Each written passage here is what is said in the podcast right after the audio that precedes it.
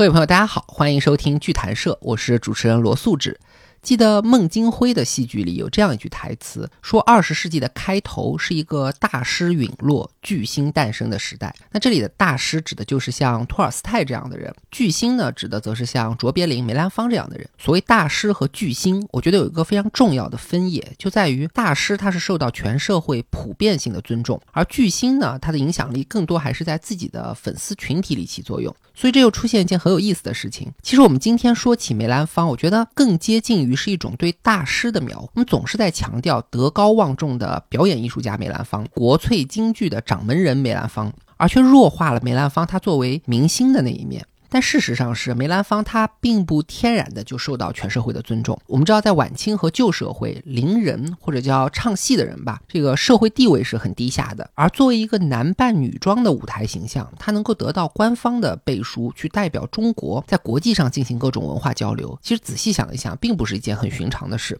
那梅兰芳是如何由一个社会地位尚且不如普通人的出身，突破了社交的天花板，赢得高级知识分子和全社会的尊重？又如何赋予京剧新的生命力，让京剧也突破了自身文化地位的这种天花板，由民间的娱乐变成了国粹，在那个年代甚至成为了我们国际文化交流的名片？那这段传奇就不属于大师梅兰芳的故事，而是巨星梅兰芳的故事了。所以，我们今天就邀请到研究梅兰芳的专家，也是梅兰芳的书画交游艺术的作者，笔名民国后生的齐凯老师，为我们讲述梅兰芳在自己的努力以及堪称宇宙最强经纪人天团梅党的帮助下，突破了这两重天花板，完成命运的大逆袭。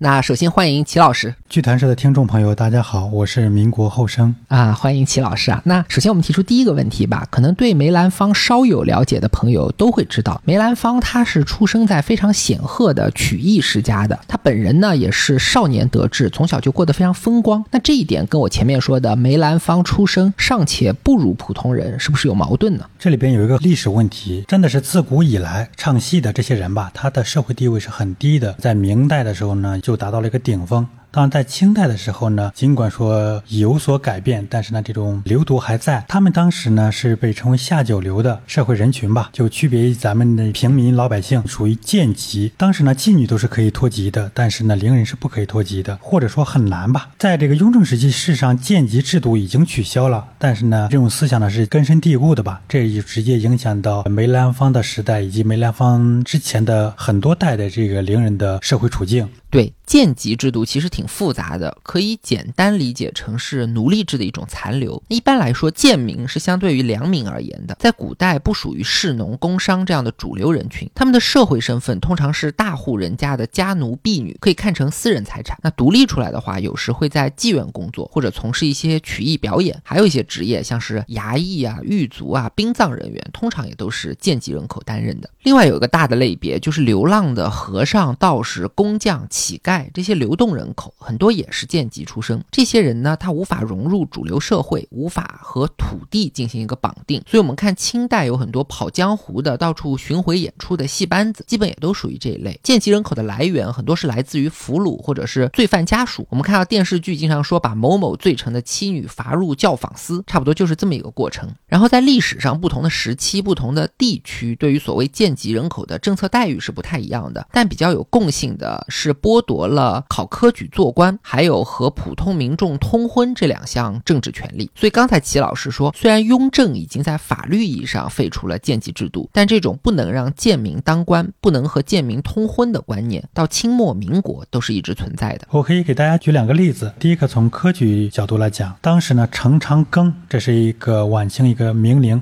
都不叫名伶了，简直就是京剧界的一个泰山北斗的人物。他的孙子叫程世京，隐姓埋名参加了科举，取得了一定的功名，在政府任职。呃，端方就晚清的重臣端方呢，他是知道他们这种祖孙关系的。他有一次就逗这个程世京问。说你和程章庚什么关系啊？这个孙子就说我们呢是同姓不同宗。端方呢心领神会，哈哈大笑说好一个同姓不同宗啊！就是连自己的亲爷爷都不敢认。对，这个故事是梅兰芳的秘书齐如山当时讲的，最起码在那个时代是三代之内不能科考的。第二个呢，我可以从通婚的角度来讲一下，那个时候尽管说也没有严格的限制他们之间不能通婚，但是是因为社会约定俗成，一般的普通老百姓也不会娶一个戏子，所以说呢，这个伶人就只能局限于他们那。内部进行通婚。比如说梅兰芳家族吧，首先梅兰芳的爷爷、梅兰芳的父亲、伯父啊，他的爷爷就这两个儿子，还有两个女儿，两个女儿嫁的也都是伶人家族。梅兰芳的祖母家族和他的外祖母家族，以及梅兰芳的伯父的四个女儿嫁的也都是伶人，以及梅兰芳后来娶的王明华、福芝芳、孟小冬这三任妻子也都是唱戏的。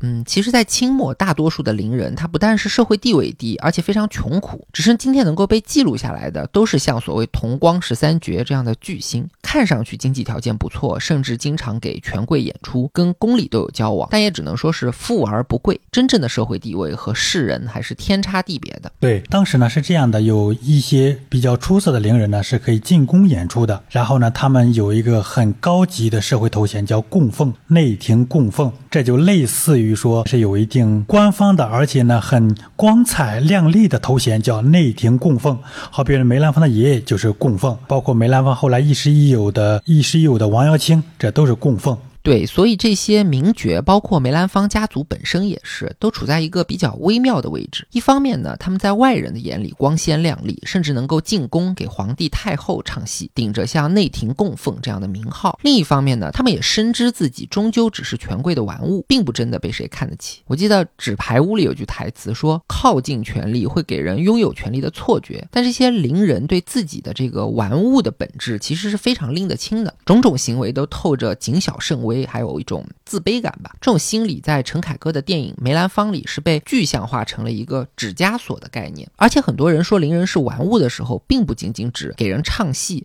还包括了一种更暧昧的玩弄，所谓的消费男色。这个在明清两代是特别盛行的。比如《红楼梦》里有一段剧情，说王熙凤跟贾琏冷战，贾琏就受不了了，找了个清秀的小厮出火。这段特别好玩，在李少红导演的电视剧里，他可能是考虑到尺度吧，拍成了一个。小伙子给贾琏拔火罐，就特别荒谬。然后呢，明末清初有一个很有名的大文人叫张岱，我们小时候都学过他的《湖心亭看雪》。他给自己写的墓志铭里就说自己年轻时极爱繁华，就喜欢娈童，也喜欢美女、豪宅、华服、美食、骏马、戏曲、古董、花鸟等等等等。可见娈童是当时纨绔子弟的标配，虽然不光彩，但也不见得有多见不得人，至少不会是等同于性变态这样的概念。所以我觉得齐老师在这里可以给大家稍微说说说，首先当时为什么会诞生男旦这么一个舞台行当，然后男旦和男色消费又为什么会被很多老百姓认为有千丝万缕的关系？当时呢，首先是因为伶人女性是不能登台的，这就导致呢男旦的诞生。所谓男旦就是男人在舞台上演出女。性角色这部分人呢，他是从小就要受训练的，可能七八岁就开始，而且呢，就是一定要相貌端正，长得好看，口齿伶俐。好比如说这个电影《霸王别姬》里的小豆子子啊，这个角色。之所以这个盛行很重要，是因为一社会政坛动荡，很多失意的文人他就会到娱乐场所去进行这个消费，去排遣，呃，以及呢，京剧在当时呢已经达到了一个鼎盛的时期，这就促成了当时文人的消费。之所以它有很强的社会影响力，是因为文人他会写文章，给伶人作诗等等，去宣传这个事情。当时呢，好比说文人们经常雅集的时候呢，他们并不是召集好比说妓女啊、歌妓啊这些人，他们反倒会召集一些年轻的童龄，就是年轻的伶人唱戏的就叫童龄。他们召集这些呢，给大家呢演出助兴。在这过程中呢，因为这些小男孩呢都是姿色非常好，呃，他有的时候看这小男孩挺好看的，聪明可爱的，能拉会唱的，无形中就有一种亲切感。久而久之呢，就会产生一种灰色地带，他们就之间就会进行一些所谓。的这个声色交易，这在电影《霸王别姬》里呢也是有这样的镜头的。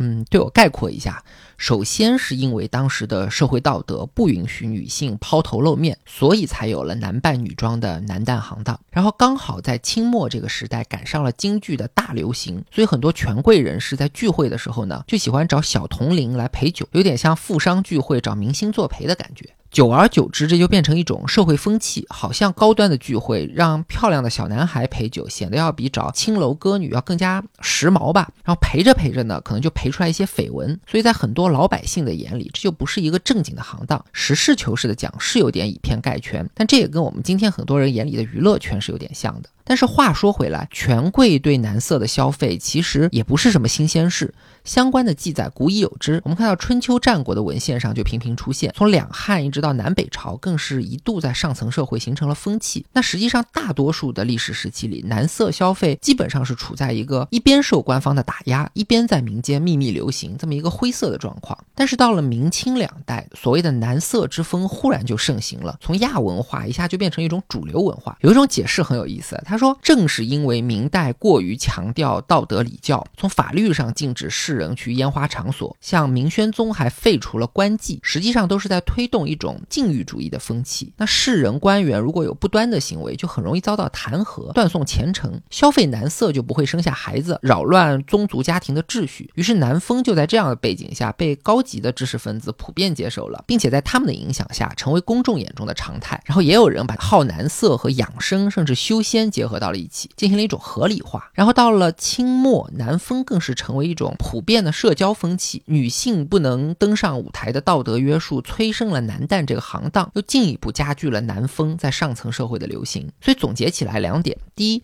恰恰是道德偏执和禁欲运动推动了男色消费的大流行；第二，男色消费其实不等于同性恋。反而是男权发展到极致的结果，对男性本身也进行了女性化和物化的处理。所以在这样的背景下，作为男旦的梅兰芳，他要赢得社会的尊重，其实他要应对的并不是一个微观环境的社交关系，而是在对抗一种更加历史悠久的权力关系。那从我们今天看来，这种对抗应该说从梅兰芳的祖辈就已经开始了。对，这梅兰芳的爷爷呢叫梅巧玲，这是一个非常了不起的人物。从今天来看，都是一个绝对逆袭成功，通过自己努力逆袭成功的一个人物。他的爷爷当年呢，第一是给宫里唱戏，会领一份俸禄，但最重要是赢得一种这个社会的尊重。另外的话，他其实也是进入娱乐业的吧，培养一些伶人唱戏，当时叫景和堂。所以说当年呢，早年就流行一句话叫“儿童皆称大老板”。天子高呼胖巧玲，什么意思呢？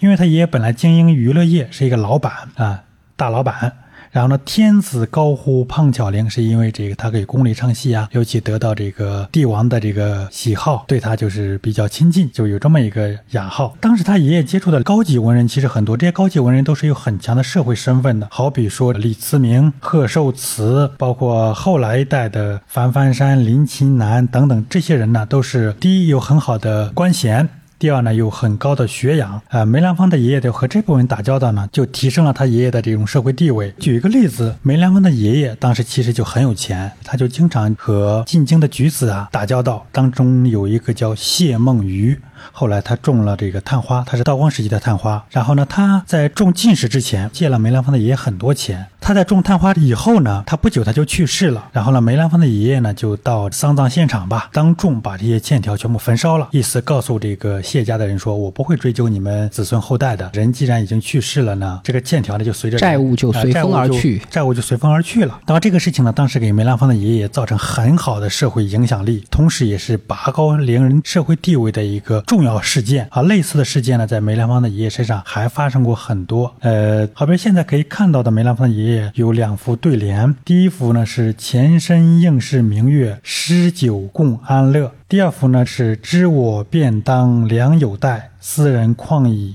善书名，我可以解释一下第二幅“知我便当良友待”。其实他是希望把这幅对联送给别人以后，希望你把我当朋友来看待，不要把我看作下九流这种戏子。然后呢，斯人况以善书名，我也希望后人呢，这个能以是一个书法家或者一个书法爱好者的身份来记住我的名字，不要再用这个唱戏的这个身份记住我。所以从这些故事，我觉得一方面可以看出梅巧玲她很成功，作为伶人确实打入了上层知识分子的社交圈层。另外也能看出，其实她非常敏感，对于自己低人一等的出身还是很介意的。这里边就有很多刻意经营。那在这样的家族背景下，梅兰芳少年时的成长环境又是怎么样的呢？梅兰芳呢，可以称为少年得志。古代的唱戏的人呢，基本上都是很苦的，他们在学艺阶段都很苦。那个电影《霸王别姬》里也有这样的镜头，需要挨打。呃，好比说四大名旦之一荀慧生，当年就是因为在台上忘词了，老师一脚把他踹到台下了。后来呢，他就是给自己起了个名字叫荀词啊，就是以词语的词啊，对，词语的词。有一年我去拜访豫剧大师马金凤的时候，马老师也说：“孩子呀，我们唱戏哪是唱戏啊，是打戏，就是打出来的。”但梅兰芳其实比较幸运，他还是没有经过那么多体罚的。梅兰芳这个过程中呢，他也出现了一个好玩的事，就是说他刚刚开始学戏的时候，他的伯父呢给他找了一个老师，结果呢怎么教梅兰芳都不会，这老师就说把孩子领回去吧，这祖师爷不赏饭。呃，到了后来呢，就是梅兰芳成名以后，这两位师徒又见面的时候呢，出现很尴尬的局面。但梅兰芳很会做人，他说：“要不是当年您那一顿骂呢，我也成不了今天。”高情商发言。对梅兰芳呢，他学戏呢，主要是在他的姐夫呃朱小芬家里学戏的，当时聘的老师叫吴灵仙。后来呢，梅兰芳又到这个傅连城，他是这个代艺进修，就这么一个一个一个学习的过程。现在最早梅兰芳出现在公众视野，一九零六年，呃，《申报》上刊登过他演出《孝节投江》这个信息，但他真正成名是在一九一三年。这一年呢，梅兰芳到上海去演出了，他是他人生第一次走出北京城。当时他是十九周岁，呃，老生王凤卿呢带着他去，算是走穴吧。当时就是一举成名，给他的月银是八百银元一个月。这个王凤卿呢就觉得太少，在王凤卿的这个撮合之下呢，给他提升到一千二百个银元。后来呢，因为当时演出很火爆，演出一个月之后又加演了半个月，也就是说梅兰芳此次演出走穴挣了一千八百个银元。这一千八百个银元，这已经是一个巨款了。一千八百个银元是什么概念呢？一九一九年的鲁迅花了三千六百七十五个银元，在北京买了一套三进的四合院。这样的话，梅兰芳第一次走穴，他就赚回了一千八百个银元，这是一笔巨款。紧接着第二年，他们就第二次赴上海演出。之后呢，一九一六年他第三次赴上海演出，在这三次中间呢，就给他带来了巨大的社会财富和名声。我可以讲一个好玩的故事，就是说他当时有多出名呢？当时呢，北京政府呢有八百位国会议员呀，当时被社会上称为八百罗汉。但是呢，这八百罗汉呢行为不检点，经常呢是流连的歌妓酒馆，所以说开会的时候呢经常到不齐，因为到不齐呢举手的这个人数达不到这个法定的人数，他经常这个会议召开不成，这就引起了社会的不满。所以说有一个人就是出了一个点子，给这八百位这个议员呢每人发了一个请柬，上面说梅兰芳静候大家呢来中山公园的来金雨轩，在那儿请大家吃饭。在那给大家演出，当时呢正值冬天，大家一想啊，既能听到名伶演出，又能赏雪，是一个很好玩的事情，都受宠若惊，想目睹梅郎风采，大家就齐刷刷的都到中山公园去了。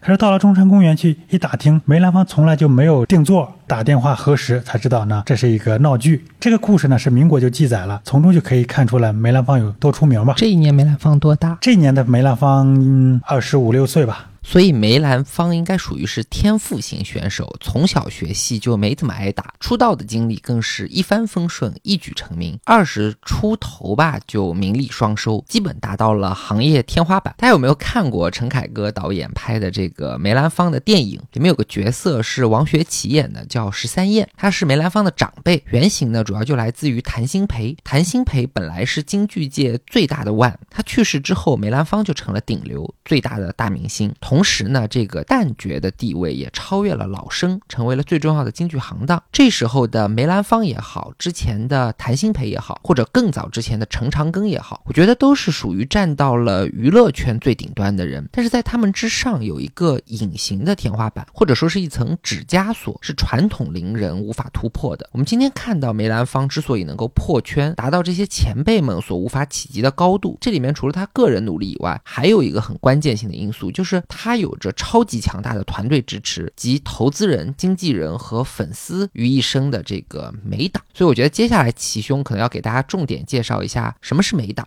啊。美党它是这样的，它就是梅兰芳的幕后策划团队，它基本上分为狭义和广义两个团队吧。狭义上讲的话，就是以冯耿光、李世堪、舒师傅、许伯明、吴振修、罗英公、齐如山、黄秋月等等这批人呢，是他最核心的团队，也是最原始的，对他帮助最最大的。这批人，所谓党，是因为当时社会的风气喜欢结社，所以说这就称为这个美党。当时好比说程砚秋的这个经济团队、军事团队叫程党，荀慧生他的艺名叫白牡丹，他的团队叫白党。不知道大家还记不记得，我们之前聊孟小冬的节目就介绍过，美党最核心的成员就是齐兄刚才提到的冯耿光，他是军界、政界和金融界都是有巨大能量的这么一个人。冯耿光早期是毕业于日本的陆军士官学校，这个学校培养了很多重要的中国将领，像蔡锷啊，后来的何应钦、汤恩伯都是这里毕业的，蒋介石也自称是这里毕业的吧。然后冯耿光应该算是这些人的大师兄，他可能是士官学校最早的一批中国留学生。吧，所以在北洋的地位是非常非常高的。对，冯广回国以后呢，他实际上在清宫里还当过这个御前侍卫呢。民国以后呢，他参与了很多民主革命，他当时和孙中山关系就很好，孙中山来北京啊等等，他们就是在一起经常密谈一些国家大事。现在还可以看到孙中山送给他的签名照，那是孙中山的亲笔，现在都还存在市面上。后来冯国璋当了总统以后呢，冯耿光呢就被推举为中国银行的总裁，这个事情呢，为梅兰芳之后的演艺事业其实奠定了一个很好好的金融基础。冯耿光后来还当过北洋政府的少将。呃，包括冯耿光的家族势力也是很大的。他的哥哥冯祥光当过驻墨西哥的大使啊，等等。冯祥光也是梅兰芳的一个重要的一个推手。而且呢，冯祥光的儿子叫冯五岳，这个人呢，对梅兰芳也是起到非常重要的作用。尽管今天大家已经不提这个人了，民国时候有个叫《北洋画报》。这个报纸就是冯五月创办的，这个报纸简直就成为梅兰芳的御用报纸了啊！上面经常刊登梅兰芳的各种正面信息。如果别的报纸发表一些梅兰芳的负面信息的时候，这个报纸会出面力挺、澄清。粉丝应援的一个舆论阵地。对，冯耿光这个人呢，是梅兰芳最大的军师。梅兰芳一生所有的事情、重大事件幕后的总指挥都是冯耿光。但是冯耿光是一个非常低调的人，他低调到什么程度呢？举个例子，今天我们在一起雅集要合影，他永远站在后边或者犄角旮旯，他从来不站 C 位。事实上，这里边老大是他。冯耿光呢，和梅兰芳相识的也很早，他们晚清吧，就是清朝灭亡前几年，他们已经认识了。而且呢，他对梅梅兰芳呢非常看重，可以这么讲，没有冯耿光的推崇，梅兰芳可能都达不到他后来的成就。那时候甚至一度就是引发了大家的争风吃醋。什么意思呢？当时梅兰芳的另外一个军师叫罗英公，这个人呢，他写了一首诗，有一句叫“梅魂已属冯家有”，什么意思呢？现在梅兰芳的魂魄啊已经被冯耿光占有了，你们谁都占不了。相对来说，梅兰芳一生主要就听冯耿光的，而且冯耿光这个人非常睿智，任何梅兰芳的重大事件的节点上，他能很好的把握时机，很准确的出谋划策，甚至挽救梅兰芳事业上的一些败点呀、危机。对我们之前节目提到过，梅兰芳和孟小冬甚至结婚拜堂都不是在自己家里，而是在冯耿光家里做的，可见这两个人的关系近到了什么程度。然后您可以接着介绍一下其他的梅党成员。狭义上的梅党了，好比说还有黄秋月。黄秋月这个人呢，后来因为向日本人出卖信息、出卖这个军情，被蒋介石给枪毙了。他实际上是梅党里边重要的人物，梅兰芳的剧本、很多文案工作都是他做的，以及呢很多重要的事情他也都参与。但这个人因为是汉奸的身份，后来大家就不提他了。这里边有很好玩的一个事情，就是作家高博宇呢举了一个例子，说这个溥心瑜曾经点评过黄秋月。说黄秋月这个人呢很好，可惜了他做了梅兰芳的秘书。当然这是一个穿插的故事，从另外一个角度也能看出来，普心畬他作为一个皇室皇室出身的人呢，他是看不起梅兰芳的。黄秋月这个人不错，但是你怎么做一个伶人的秘书？虽然他是汉奸，但是他做汉奸之前，他是一个社会身份很高的啊，社会身他在政府任职，他是有很高的社会身份的。嗯，还有就是还有罗英公。今天我们提到罗英公，只提他和程砚秋的故事，因为程砚秋的成名百分之百的离不开罗。罗云公没有罗云公就没有程砚秋，程砚秋自己都说过一句话：“诚有今日，罗居首功。”程砚秋和罗文公的关系啊，他就类似于冯耿光和梅兰芳的关系。但事实上，罗英公一生为梅兰芳也做过很多事情，所以等于他兼着两个最大的顶流的粉头。呃，对，呃，这里边是有是有一个时间差，是因为程砚秋比梅兰芳要小几岁，呃，小个六七岁吧，七八岁，大概是这样个样子。这就等于说是罗文公先助力梅兰芳成名，把梅兰芳扶上马，送了很远的一程，然后他作为一个星探，又去挖掘新的这个明星明星。星，呃，罗永公在去世前一年呢，他就说过一句话，他说呢，梅兰芳从他刚刚有点名气到今天啊，长江上下有不知道冯耿光捧梅兰芳的，但是没有人不知道我罗云公捧梅兰芳的。这个话呢有点自夸，但是呢，事实上也是一个事实。还有一个重要的美党是齐如山，就是孙红雷那个角色。梅兰芳的电影里，孙红雷哎，孙红雷那个角色，齐如山啊，当然也不完全啊。那个电影里边，孙红雷角色可能是多个人的融合了一些事情啊。齐如山呢，他也是出于簪缨之家的，他也世代就是书香门第。他曾经到法国是游历过的。他和梅兰芳呢认识，基本上是在一九一二年，当时黄兴来北京，他们在一起合影，那里边也就有这个齐如山。哎，齐如山呢，他在梅党里边并不是。最重要的人。之所以说今天明星啊很重要，是因为他给梅兰芳做了很多文字性的工作，本身他没有社会公职，所以说他可以全心全意为梅兰芳做事儿。全职追星，啊，他本身也研究了很多，写了很多戏曲方面的书籍，嗯这样传播力度大。所以说今天大家误以为齐如山是梅党里最重要的人，核心推手啊这事实上不是这样的。但是齐如山呢，他做的事儿很多，这个是毋庸置疑的。这里边举一个例子，梅兰芳当年呢非常喜欢画画，齐如山呢就警告梅兰芳说：“你学画画的目的呢是想从绘画里边找点灵感啊、素材。”帮助你舞台演出，但是你不能沉迷这里边儿，你整天这样调猪弄粉的，那你把你这个职业就给耽误唱了。戏就嗯，哎，但是呢，后来梅兰芳真正成名以后，就已经成特别大的大名以后，三十年代了，三十年代中期了。那个时候，梅兰芳已经住到上海了，齐如山还在北京。这个时候呢，他就说：“这个婉怀啊，听说你现在天天学英语、画画，这很好，学好英文了，你可以把我们的戏剧呢传播到国外去。学好画画了呢，可以给世人留下一些你的墨迹，以示纪念吧。”所以刚才介绍了几位核心美党成员，或者叫侠义美党成员，像冯耿光、罗英公、黄秋月、齐如山这些人，他们要不是政府要员，要不就是官僚家庭出身的文人，要不就是留过洋的知识分子，在军界、政界、金融界、传媒界方面都很有影响力，直接帮助梅兰芳去筹款啊、接商务啊、打通各种社会关系、管理舆论、应援等等，都给予了很多很多的支持。其实除了核心美党之外，还有一个概念叫做广义梅党，就是指那些跟梅兰芳打交道比较多的、比较支持梅兰芳的社会名流，都可以算在其中。像程银切的父亲大文豪程三立，晚清的状元大实业家张謇，还有后来的呃像胡适这样的人，都算在广义梅党里。有了这些人的支持，应该说梅兰芳就很顺利地打入了上层社会。但即便如此，出身低这个原罪还是给梅兰芳带来了很多苦恼的。他早年的时候呢，他虽说成名，也结交了很多权贵，但是呢，大家看待他的眼光并不是看待一个大师或者看待一个杰出的京剧表演艺术家这样一个眼光。当时呢，就是有一种风气，尤其是梅兰芳在小的时候、年轻的时候啊，他的这种角色呢，被很多人称为歌郎。歌郎这个词呢，实际上是很灰色的，它这里边有一部分情色在里边，大家是戴着有色眼镜去看你的，就说你是我消费的一个媒介。呃，你好比说早期的时候吧，一九一零年代，当时捧梅兰芳的重要文人很多，好比说樊樊山、张謇、易顺鼎、林琴南等等很多。他们呢，经常给梅兰芳写诗，有时写长诗。这诗一写呢，就是一千多字那种长诗。好比说，易顺鼎写了很多有一点香艳色彩的这种诗词吧，给梅兰芳。他当年说梅兰芳呀，一笑万古春，一啼万古愁。他痴迷梅兰芳就痴迷到这程度。一说婉华呀，你笑一下，哎呀，万古春，你你要哭了，那万古愁。好比说还有京师见我梅兰芳，娇嫩真如好女郎。就是很露骨的。哎，玉喉婉转绕梁曲，玉貌娉婷绝世若。啊、就是说他虽然真的是很喜欢梅兰芳，但是更多来讲还是把梅兰芳当成了女性和玩物来喜欢的。当时我记得上海还流行一句话叫做“讨老婆要像梅兰芳，生儿子要像周信芳”，其实都是这种把男旦给女性化和物化的思想体现。那我记得您之前好像说过，连张謇也是这样对梅兰芳的。张謇这个人呢是晚清的状元，然后呢他民国时也是一个大实业家，既富又贵。他当年呢也是梅兰芳的骨灰级这样一个粉丝，呃，他曾经就给梅兰芳写过很多诗，给梅兰芳一生的很多事情上给予指导。他写的诗好比说是“好色便当天下绝，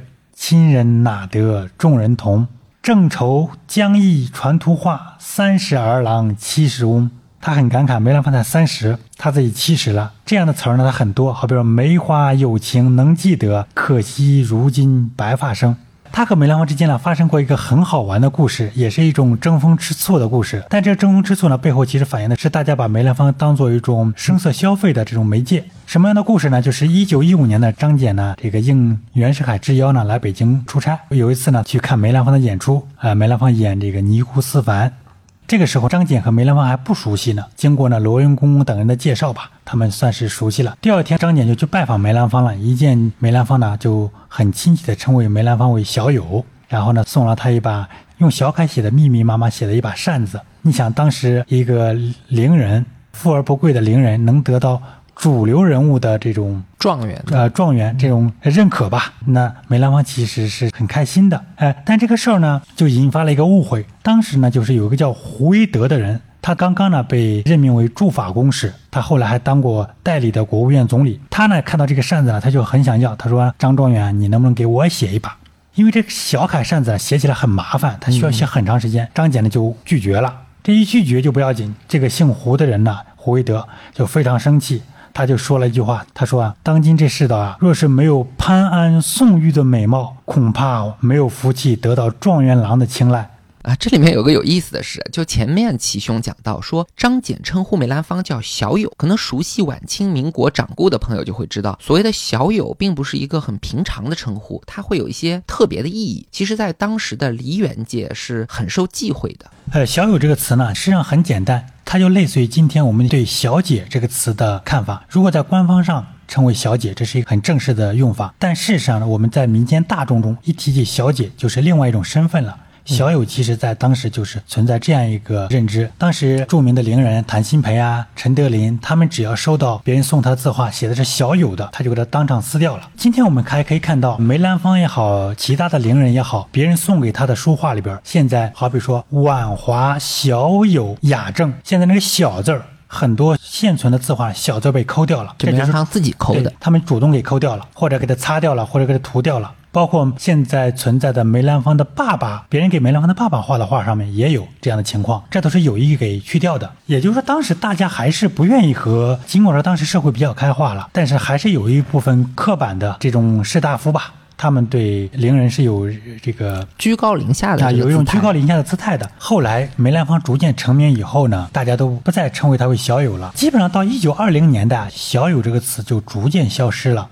取而代之的是，好比说晚华议员、晚华义士、晚华无帝、贤弟、仁弟、仁兄、先生。但是在当时，还是有不少比较固执的士大夫呢，对梅兰芳是看不起的，或者对伶人是看不起的。我可以举一个例子：一九二零年代初，有一个国会议员黄某，梅兰芳请他题匾，他就提了一个“兔园”，兔子是一个生僻字，草字头，下面一个兔子“兔”。取自呢《左传》里的一句话：“是迎兔裘，吾将老焉。”意思是一个士大夫呢，他即将告老还乡，然后呢，我建造一个自己晚年的一个居所，叫兔裘，这是一个很高雅的一个意境。然后呢，也把梅兰芳拔到了一个士大夫这个层面了。但是呢，这个人就戏弄了一下梅兰芳，他落款没有落自己的名字，而落了“除草道人”，锄头的锄，草字头的草。你想兔园的兔子，如果你把草字都除掉了、去掉了，那真的就成兔子的兔了。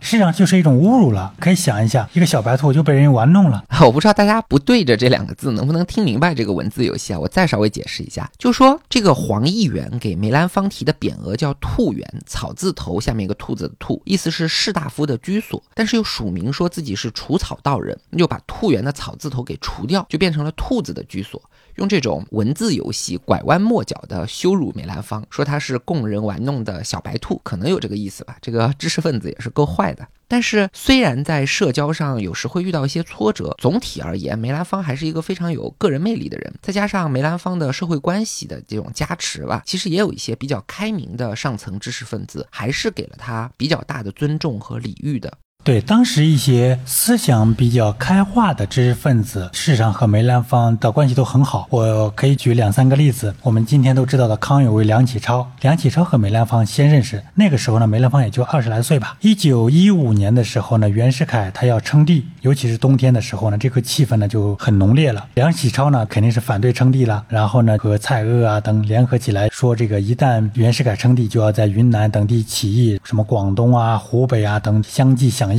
梁启超在幕后策划这个事儿，在梁启超和蔡锷呢，他们在他天津会所了商谈完这个事情以后，蔡锷就先南下，他们分头行动，不能同时走。但是在梁启超走的前一天晚上，他给梅兰芳写了一个八条屏的书法，抄了一个佛经，很长，现在正在国家博物馆展览。这是一个大体量的作品。当然，我推测这个可能也不是一次性写完的，但最终呢，他上面写呢是送给了梅兰芳，他应该是在天津写的。凭我的推测，这个作品呢应该是冯耿光帮他求的。在这个重要历史节点呢，他写给了梅兰芳，这个是一个很蹊跷的事儿啊。第二天早上呢，梁启超坐船到上海，然。后到香港等等，最后和蔡锷在云南会合这么一个事情。后来到一九一九年的时候呢，梁启超呢又到梅兰芳家里来了，又来北京，就又给梅兰芳写字，还在原来写的这套佛经八条屏上又提拔了一段，就记录了当年护国运动的一些自己的一些细节。他说自己呢写完这幅作品投笔即登船，将来啊后人看到这幅作品的时候，就知道这里边有一段国故，就是国家的这种当时重要的这种国朝典故啊，国朝典故惊心动魄的事情。嗯啊，梁启超他一生和梅兰芳打过很多次交道，他是多次听梅兰芳演出，多次和梅兰芳聚会，包括梅兰芳家里后来的一些婚丧嫁娶的事情，有的梁启超也是参与的。对，像梁启超这样非常有名的名人，亲自说自己是前脚帮梅兰芳写完佛经，后脚就登船开始护国运动，这个背书是很有分量的。我觉得他有一些社交意义，就是把梅兰芳当成了一号人物，而梅兰芳能够取得这样的认可，跟梅党的辅佐是分不开的。但其实说起来，梅党给予梅兰芳的帮助，应该讲是全方位，远远不只是介绍他认识一些社会名流这么简单。今天我们看娱乐圈里有明星的这个金主啊、经纪人啊、饭圈啊。这些事情，梅党基本上都是一手包办，从财务到接商务，还有今天饭圈经常搞的像宣传啊、控评啊、打头啊、应援啊、数据啊，梅党基本上都在做。前面说到北洋画报是梅党的御用报纸，其他的媒体像上海的申报啊、时报、天津的大公报，都是梅兰芳很重要的这种舆论宣传阵地。那除了这些所谓的经济商务之外，我觉得梅党给梅兰芳最大的帮助，还是在于他们帮助梅兰芳实现了艺术上的突破，达到了传统京剧艺人不可能达到的艺术高度。我们知道京剧这个东西，尽管今天都说是国粹，但本质上其实它还是一种市民文化，是偏向于草根的。当年梅兰芳的祖辈要进宫演出，演的都是那些经过千挑万选选出来比较高雅的曲目，那实际上民间流传的更多还是一些下里巴人的东西。所以这里面有一个很重要的背景，就是梅党的很多核心成员都是受过完整的旧式教育，有非常高的文化品位，去对这种传统剧目去粗取精，进行一个优化和筛选。比如梅兰芳的很多唱词都经过了他们文学性的修饰。再比如说美术方面，有个戏叫《生死恨》，里面有一场叫夜宿，它的舞台背景就是从古画《寒灯客子图》里面来的。再比如说梅兰芳的一些造型，比如说经典的黛玉葬花、嫦娥奔月、天女散花，基本上都有古代仕女图的原型，或像。像李公麟的这个《维摩衍教图》这样的名画作为参考，再有就是化妆方面，张厚载记录过，他说梅兰芳的妆容还有头饰上的这些插花，借鉴了非常多古代花卉绘画的这个技巧和理念。这个当然是梅兰芳他自己的本事，但是跟他长期跟梅党这种文人雅士的交往也是有关系的。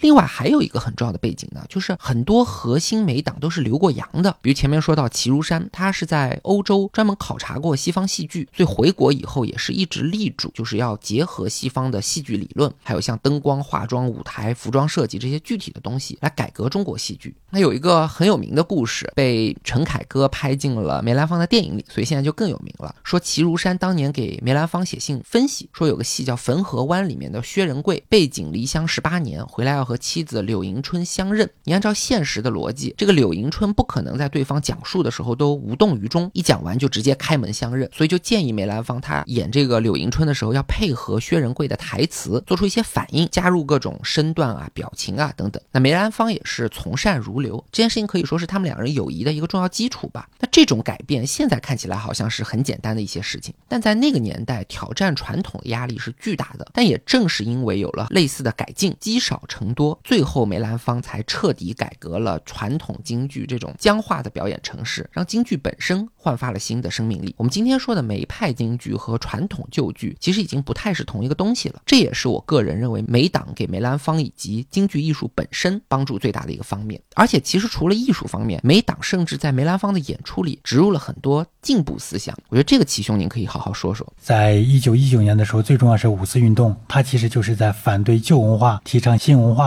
那梅兰芳他在那个时代呢，他就演了时装新戏，有《一缕麻》《邓霞姑》。童女斩蛇，所谓时装新戏，就是穿着当时人的衣服，不是舞台上那种古装演呢，就是一些当时社会比较关注的热点，好比说男女平等问题、破除封建迷信问题等等。包括后来，好比说他们要去日本、去美国演出，到底选什么剧本外国人能接受，每档都是从中呢经过严格的筛选。以及呢，好比说三一年沈阳九一八事变以后呢，叶公绰、许基传等人给他编演了《抗金兵》这个剧本，就是梁红玉的故事。就很激发民族斗志，以及后来五十年代梅兰芳在梅党的协助下有改编的《穆桂英挂帅》，这些都是今天看来都是很有正能量、很有契合时代精神的。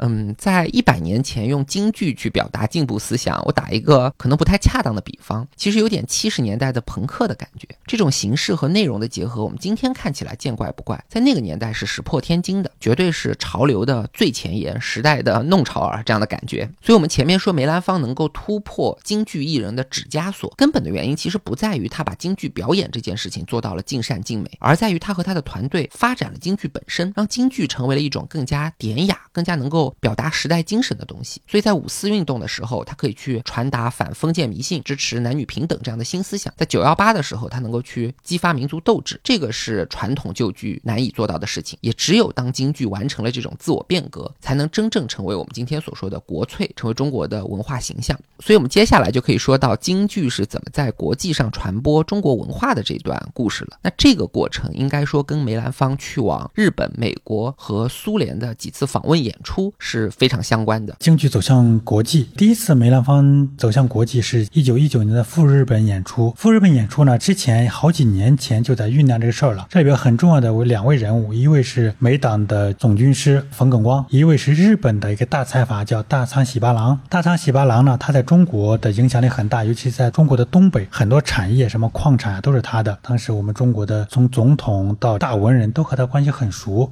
他来北京呢，是因为本身要是进行商务谈判的，因为商务谈判就免不了和银行行长叫冯耿光交往。在这过程中呢，冯耿光也是有意请他看梅兰芳的演出，就是在那家花园，那童家的那家花园看演出。冯巩光本身他是留日的，他对日本的状况也很熟，以及梅党里边很多人都是留日的，所以说呢，冯巩光呢就利用商务谈判这个契机，向大仓喜八郎呢渗透，请梅兰芳到日本演出这样一个想法。经过呢几年的这种斡旋，大仓喜八郎他作为日本的一个财阀，终于邀请梅兰芳到日本去演出。日本有个剧场叫东京帝国剧场，现在还在，当时是全亚洲最现代化的一个剧场。大仓喜八郎就是这个剧场重要的股东。经过了也就是两三年的筹划，一九一九年的春天的时候，梅兰芳给自己的祖母啊过完八十大寿以后，他就到日本去了。这是完全是个人行为，花多少钱都是要由他自己承担的。到那里卖的票、卖的钱，当然也是归梅兰芳自己所有的吧。在这过程中呢，就遇到了一个，在梅兰芳在日本演出期间，五四运动就爆发了。所以说，在日本的很多华人学生就集体游行，把矛头指向了梅兰芳，说梅兰芳亲日。梅兰芳和剧场之间是签了合同的，只有演出你能卖来票，才能弥补你的花销啊，要不然的话，他这次是赔本要赔很多钱的。再加上呢，当时他演出期间适逢呢有个皇太子的一个成人加冕仪式，日本的各个机关政要啊、银行都休息，所以说剧场的人气是很好的。这样的话，实际上是会有一笔很好的收入的。出于日本留学生的压力，没办法呢，最终以“艺术无国界”这样一个由头吧，宣扬出去，又写了一个“中日友好”这么牌子挂在剧场这儿。这个演出呢，才基本上得以完成。但是当时日本的媒体上就已经有文章了，好比有一个文章的标题就叫做《给梅兰芳的恐吓信》。嗯，所以说你看，当时梅兰芳他实际上也是承载着很大的压力的，不光是在境外受到这个压力，他在境内实际上也是，因为当时是一种新文化旧文化的交替。好比说我们知道的胡适、鲁迅、刘半农等等很多人提倡新文化的这部分人，实际上是反对梅兰芳的，最起码是不支持的。好比说，当时在国内的时候啊，陈独秀在他的文集里就有一段很有意思的话。今天看来，陈独秀说：“艺术是何等神圣的事业，梅兰芳懂什么？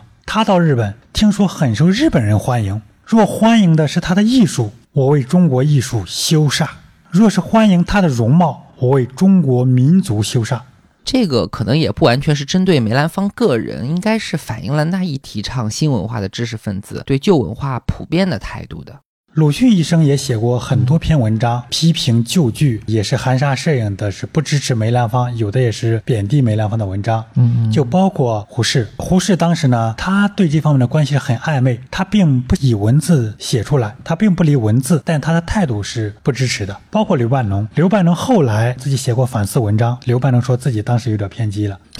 刘半农后来其实是很支持梅兰芳的，包括刘半农的弟弟刘天华。梅兰芳去美国的时候演出那个剧目本《公尺谱》翻译成五线谱，那就是刘天华翻译的。包括他们当时成立了国剧学会，他们也请刘半农来授课等等。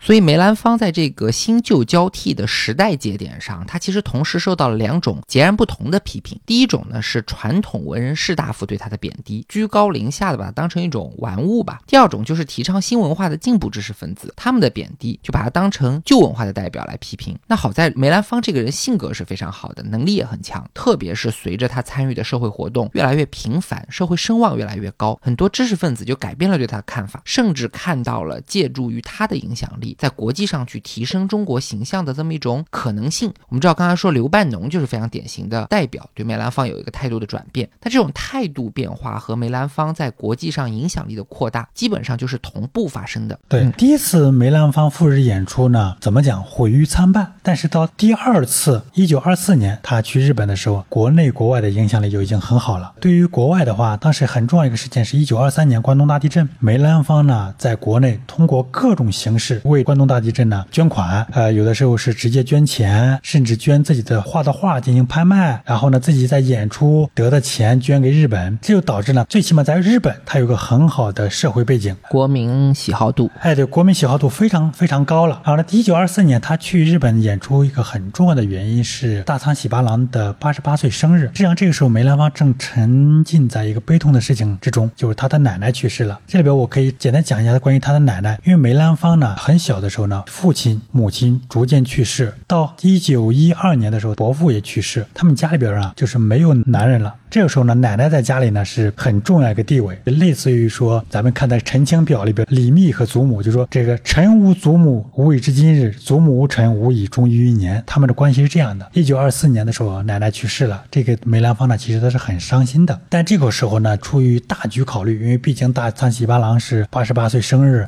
然后邀请他，很重要，邀请他，所以说呢，他是去了日本。这次去日本，他就是得到了很好的这个社会效应，从上到下对他都非常支持，包括日本的文人龙居赖三、龙居松之助，日本经济界的人物、日本画坛的人物、日本演艺界对梅兰芳的推崇，导致梅兰芳在国内的影响力是很大的。其实也就是从大概这个时间点开始，梅兰芳家的坠玉轩，这坠玉轩是梅兰芳的斋号，梅兰芳家经常招待外国友人，好比说司徒雷登。司徒雷登作为燕京大学的校长，他和梅兰芳也是有很重要的交往的。那个时候呢，就是外国人到北京看景点，故宫、长城，梅兰芳家坠玉轩，对，梅兰芳家的坠玉轩。所以在两次访日之后，梅兰芳在社交上就已经充分打开局面了，具有很大的国际知名度和影响力。那应该说到这里，他的社会身份基本上已经摆脱了伶人的这种传统上的局限，成为了上层社交圈的一个重要核心了。你如果把梅党干过的事情理解成今天的偶像养成的话，那到这种程度就可以说是登峰造极了。但之后后呢，他又通过去美国的访问，其实还是实现了在百尺竿头再进一步的。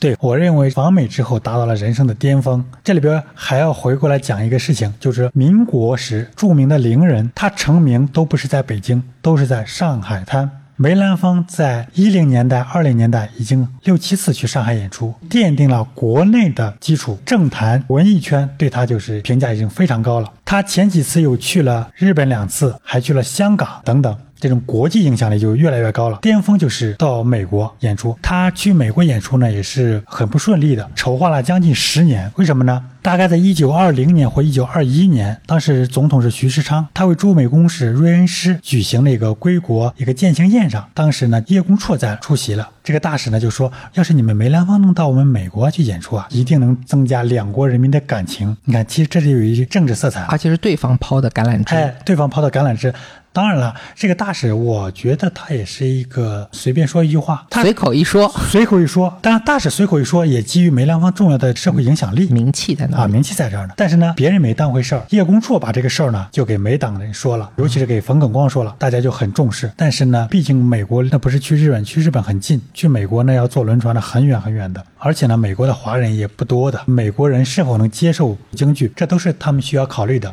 而且你以什么形式去展示，你到那是完全去演出，还是说到那就是游历演讲，这个都是要考虑的。经过了将近十年这样一个筹划。这中间呢，就是好比说胡适，胡适也参与了其中的很多事情，剧本要翻译，嗯，翻译梗概啊，以及呢，就是到那儿你和媒体怎么打交道，上流社会怎么打交道。胡适呢，有时也写信，也给梅兰芳写了一些信，让梅兰芳拿着，嗯，拿着引荐信。就是胡适给他准备的引荐信。啊，胡适这里边我穿插一个很好玩的事情，就是胡适在五四运动的时候是不支持梅兰芳的，但是在梅党促进下吧，好比如请胡适到梅兰芳家做客啊，请胡适去看梅兰芳的演出啊，因为胡适是一个很温文尔雅的人，即便他不愿意去，他会给这个面子的嘛。当他和梅兰芳逐渐接触时间长了，也发现了梅兰芳的优点，也发现了他当时可能观点上的一些偏激，他对梅兰芳实际上是越来越支持的。基本上在二五年左右，胡适在暗中是已经很支持梅兰芳了。编外梅党啊，对，其实已经是编外梅党了。嗯，胡适呢，后来在晚年回忆录里边记载说，梅兰芳当时啊，他要去美国表演，他在上海这段时间呢，他每天晚上啊，很卖力的为大家唱几出出戏，招待大家，让大家呢给他更多的支持。那个时候，胡适呢就写一些信啊，就是因为胡适在美国有很多朋友，告诉梅兰芳到美国一些注意事项、风土人情啊，怎么和媒体打交道啊，怎么和官方打交道啊等等。胡适当时他记载梅兰芳说，梅兰芳卸妆之后啊，很谦虚，也很可爱。胡适当时对梅兰芳的支持呢是多方面的。当时上海的一些名流吴铁城啊、杜月笙啊、叶公绰等等这些人都参加了梅兰芳赴美这个践行宴，大家等于说还是都齐心协力去帮助梅兰芳，想让梅兰芳美国之行呢有一个巨大的影响力。是因为这里边不光是说这是梅兰芳自己的事情，它可能更代表是中国文化。往小一点说的话，是中国京剧在国际上的影响力。嗯，如果说之前两次去日本是个人行为或者叫商业行为，那这次去美国已经开始有一点政治色彩了。大家可以看到很多帮助梅兰芳的人吧，他们要么是在政府担任职务，要不就是在文化界有一定的声望。所以梅兰芳的美国之行，客观上是已经具有了传播文化的功能了。那梅兰芳到美国以后呢，一方面是演出，一方面呢是和当时的一些社会名流进行一些交流吧。好比说卓别林，好比说他到旧金山的时候呢，市长接待他，还住在菲勒伯家里。在美国上流社会呢，还是影响力很大的。包括当时美国的一些华人圈子都给梅兰芳举办过很多次欢迎宴会。这次呢，最重要一个事情是两个大学给梅兰芳授予了荣誉博士这样的头衔，这个很重要。梅博士这个称号就是这么来的。对，因为梅兰芳在一定程度他的文化修养不是很高，因为他一生呢，你想主要是演戏嘛，文化修养呢就是很有限的。他之所以接受荣誉博士这个称谓呢，其实还是有很深的个人原因和社会原因。我们之前讲过，大家都称他为小友，这是包含着贬义的。有的人很尴尬，不愿意和他平起平坐，所以这就称他为艺员、艺士，艺术的艺。但是呢，不想和他称兄道弟。这个时候呢，他取得博士头衔的话，大家就很好称呼他了，就叫梅博士。哎，对，这次回来之后呢，他就叫梅博士了。这里边我又想起来一个小故事，三四年的时候呢，刘半农他买到了一幅画《黛玉葬花》，梅兰芳曾经演过《黛玉葬花》这个这个戏，刘半农呢就请胡适说。胡博士啊，你在上面给我提点字，但是呢，你题字也提小一点。你给梅博士要留一点地方，我要请梅博士在上面呢，也要提点字。到时候呢，我这个刘大博士，当然这个是拿自己开涮了。我这个刘大博士呢，在上面再盖上自己的印章。我们这是三个博士共同参与的一件作品，这样是很有趣的。对，所以梅博士是他社会身份转变的一个标志性的称号。对，当时他们去美国的时候，他们也遇到了很多障碍，好比说以什么形式让京剧最容易让美国人接受。当时呢，梅兰芳的秘书齐如山就画了很多京剧脸谱，而且翻译成英文。包括齐如山参与的这个剧本的设计，剧本呢怎么让转换一下，让美国人更能接受。现在国家博物馆就在展览，有一件展品就是他们在美国一些宣传资料，有一件就是当时画的这些脸谱，翻译成英文的这些脸谱。对于外国人而言，他并不一定能看懂京剧，很多时候他是一种看热闹，他觉得很好玩，很有意思。不管是京剧的色彩也好，声音也好，表演形式也好，他是出于一种好奇。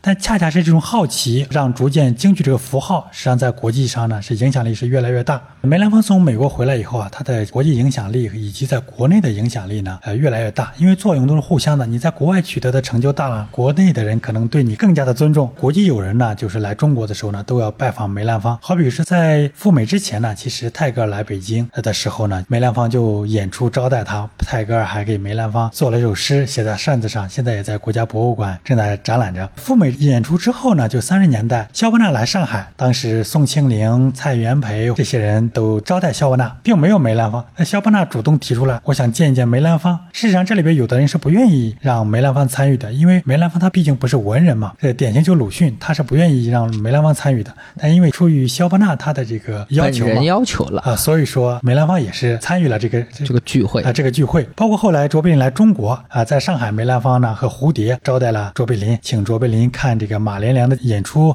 正好呢，上海有一个中国绘画的展览，梅兰芳还陪他看展。因为卓别林在上海呢就待了一天，这时间呢就是被梅兰芳占据了很多。嗯，我们之前说奠定梅兰芳和京剧国际影响力的几次活动，如果说出访日本是商业性质，出访美国是文化化性质，那出访苏联就有一定的政治性质了。和之前几次比呢，去苏联就有很强的政治色彩了。嗯为什么呢？当时官方出面支持，而且呢，官方还给了梅兰芳很多钱。之前梅兰芳去哪里演出啊，国内国外这都是自费，即便有民间支持也是很少。这次呢，官方就支持了很多钱，让他去留苏。当然，去留苏在演出阵容上他并不大，他也是尽量减少开支，带的人员都不是很多。他更多的是一种文化交流和影响力。他是一九三五年去的苏联，去了苏联以后呢，当时包括我们的驻苏联的大使叫严惠庆啊等等这些人，都是给予了梅兰芳很多帮助，包括徐悲鸿。徐悲鸿因为之前在苏联正好举办了一个画展。梅兰芳也写信给徐悲鸿，请他给予一些指导啊什么的，因为你毕竟到一个另外一个国家嘛人，生地不熟，啊，人生地不熟，你的抑郁上的这些事情呢，你都要了解的嘛。啊，包括胡适都参与了，当时的中国银行行长叫张家敖都参与了。到苏联以后呢，他一方面是演出，演出也是象征性的在演出，并不是说大规模的。当然，他演出的时候也有一个很好玩的事情，现在没有明确证据，但是呢，早年就有记载，斯大林偷偷在演出开始之后呢，斯大林是去看了梅兰芳的演出。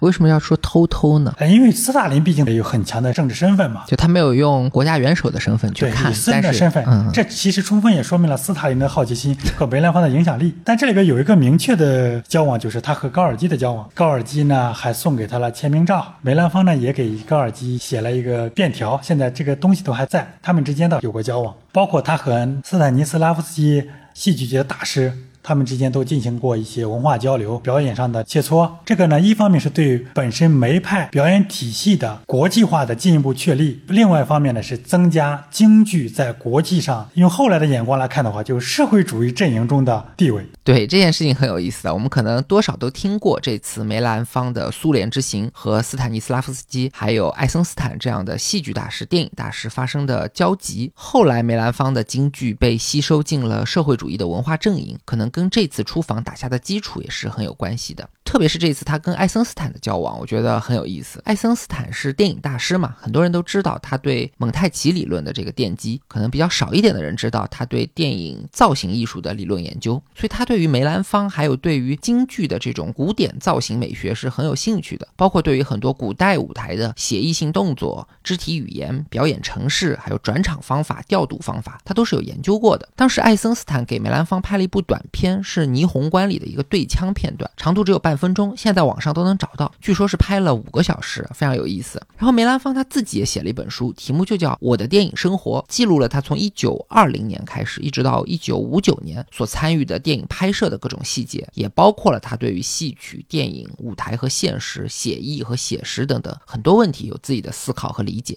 讲到这个，我主要想说的是，其实梅兰芳他是一个潮流巨星，之前的五四运动也好，现在说电影也好，他跟前沿的文化潮流一直是紧密结合的。之前厉老师有期节目我们也提到过，说陆羽搞茶，鲁迅搞版画，张光宇搞动画，费穆拍《小城之春》，这些人其实都不是茶人、版画人、动画人、电影人，他们其实就是潮人，本身有才华或者有文化，然后还处在潮流的最前沿，喜欢捣鼓一些新鲜的东西。等到这个东西玩的人多了，不新鲜了，他也就不玩了。所以这就解释了为什么有人说中国的电影啊、动画啊、摄影啊、工艺美术都是第一代人搞得特别好，出道即巅峰，后来慢慢的就不行了。这个根本原因就是因为它不是潮流了，最厉害的这些文化精英他就不稀罕玩了。所以我觉得梅兰芳他可以算是一个潮人，反而我们看今天的一些标榜潮流的品牌也好像球鞋啊、玩具啊、艺术啊，他们不但不在时代的前沿，底色反而是一些陈词滥调的。那节目讲到这里，从苏联归来，梅兰芳基本上就已经完成了他从巨星到大师的身份转换，京剧也在一定程度上成为了中国的文化符号。那咱们节目的时间也就差不多了，最后的时间我们就再聊最后一件事吧。这也是让梅兰芳的声望真正达到顶峰的一个事件，就是大家都知道他在抗日战争期间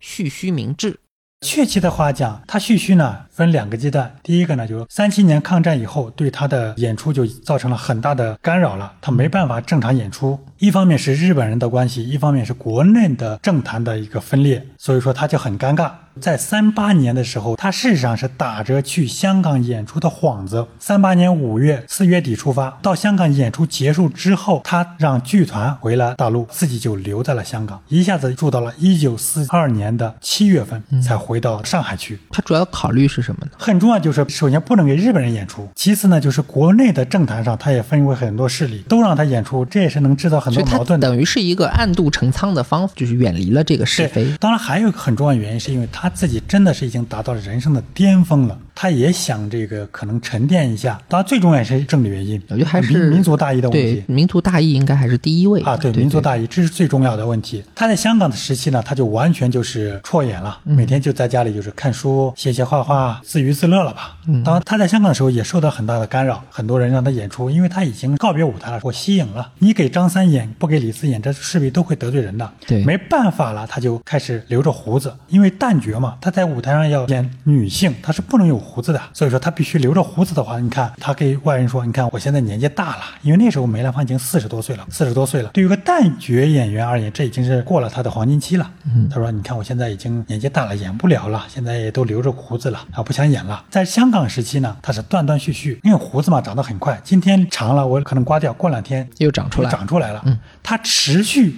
留胡子是珍珠港事件以后，香港沦陷了，日本人完全把香港给霸占了。这个时候，因为日本人的参与，那他就绝对留胡子了。所以梅兰芳是为了避免人情世故的纠纷，开始断断续续的留胡子，然后又为了避免给日本人的唱戏，就很坚决的一直留下去了。《霸王别姬》里面有个桥段，是张国荣为了营救张丰毅去给日本人唱戏。这个剧情很有意思，它一方面是刻画了凶残的侵略者，同时也是中国文化的仰慕者这样一种矛盾；一方面呢，刻画了乱世里的小人物在个人生活和国家大义之间要取舍的这种矛盾。严格来说，给日本人唱戏这件事本身不卖国，但是在战争年代。也确实传递了一些特殊的信息，所以这件事情对于巨星和大师的意义就不一样了。对明星来说，这可能是一个需要做出选择的事情。但是对于大师来说，因为他本身承载着更多的东西，所以合作可能就不是一个选项了。我们前面说到过，在五四运动的时候，日本的中国留学生不让梅兰芳给日本人演出，当时他的团队是打出了“艺术无国界”的说法，最后还是演了。但是真的面对自己国家被侵略的时候，我们可以看到，艺术这个东西始终还是有国界的。而且我们看到有记录说，梅兰芳他本身有一个心理准备，说如果日本人还是强迫他演出，坐牢也好，杀头也好，只有由他了。所以这个气节还是很令人敬佩的。而且有意思的是，过去梅兰芳常常因为亲日被人诟病。他不但跟很多日本人关系确实非常好，刚才也说到日本地震的时候，他一眼给灾民去募资赈灾。所以结合这些前因后果，不管从人道主义也好，还是文化推广也好，还是国家民族大义也好，梅兰芳都是做的，嗯，应该说非常令人尊重吧。对，这里边有个很重要的事情，就是梅兰芳到香港以后啊，他的军师也在香港，冯耿光，冯耿光也在香港，因为当时呢，抗战以后呢，中国银行总部。就迁到了香港，冯耿光先去的香港，先去为他铺路，从生活上各方面给他打点好了，才接应让梅兰芳去演出，就这么一个情况。他三八年去，三九年的时候呢，冯耿光给胡适写过一封信，信里边是这样说的，他就说啊，梅兰芳啊，最近啊非常的消极，因为我们国家呢现在成这样一个状况，国人不应该再有娱乐活动，因为我们国家现在现有水深火热，我们再有娱乐活动，这简直就是一个丧失良知了。梅兰芳就决定从此息影。是私人信件里的啊。前面启兄就说过，冯耿光在梅兰芳的一生中是帮助他在很多大事上都做出了正确的决定，包括抗战的时候退出演艺圈，还有之前梅兰芳出访美国的时候，冯耿光也给他写信，在私人信件里就说你的一言一行代表的不是个人，而是中国的形象等等，所以真的是对他非常重要的一个人。那除了蓄须明志以外呢，梅兰芳为了不给日本人演出，还做过一件很出名的事，就是他故意打一个伤寒预防针来。引起发烧，从而达到拒绝日本人的效果，这些都是很可敬的。我觉得有关这方面抗战时期的情况，齐兄是不是还能给我们讲一些故事？这里边呢有个好玩的段子，现在这个故事被大家广为引用，实际上是一个讹传。他办了一个画展，然后呢，汪精卫啊以及汪精卫手下的这些所谓走狗们嘛，就去霸占了这个画展，把画展上就是都贴上红条子，贴上红条子就表示这画卖掉了，贴的就是这个是汪精卫买的，这个是日本的什么冈村宁次买的，等等等等。然后呢，梅兰芳到现场以后呢，和夫人福芝芳呢就很生气，就拿着刀子呀，把这个画呢全部给划烂了。实际上这个事情呢是很荒唐，只要熟悉梅兰芳的人，就是梅兰芳干不出这个事情来。梅兰芳一辈子很少发脾气，他就看不上任何事情，他也会沉默。这种失态的事情，梅兰芳是不会去做的。这个故事呢从哪来的？实际上是从八十年代他们编的一个。段中篇评书是啊编书的人瞎编的，但这个事情呢，后来被很多学者啊引用，当做一个真实的历史事件。但是呢，梅兰芳当时确实和日本人进行过斗争，就是一九四四年的时候，梅兰芳要过生日，日本人就以过生日为由让他出来演出，诱饵说：“哎，给你祝寿，等等，我们支持你，给你祝寿。”梅兰芳为了躲避这个生日，一大早就出门了。躲在一个朋友家的花园里，叫黄月渊这个人家里。这黄月渊呢，很喜欢搞园林，他有一部书叫《花经》，鲜花的花，花经。然后他们家园子很漂亮，现在还留存有那一天梅兰芳在他们家园子里和仙鹤啊什么的合影。梅兰芳在那儿就是避了一下。当时还有一个就是他们成立了一个组织叫甲午同耕会。一八甲午年出生的人，大家在抗战时期啊，大家互相勉励，在一起经常雅集，互相勉励，分享这种消息。包括这里边有吴湖帆呀、周信芳啊等等，都是一八九四年出生的。就甲午战争，嗯，甲甲午战争这年出的。对，呃，我之所以讲这个呢，就是一个很好玩的事情，也是他们的聚会。他们成立甲午同耕会以后啊，他们每年会聚会两次，元宵聚会一次，中秋聚会一次。在一九四五年的时候，元宵聚会。然后呢，他们每次聚会呢，有一个册子，大家都要签名，甚至就诗人啊，就写一些诗词在上面，还画画。当时呢，就有一个人写说：“春和景明，大地有朝苏之象。”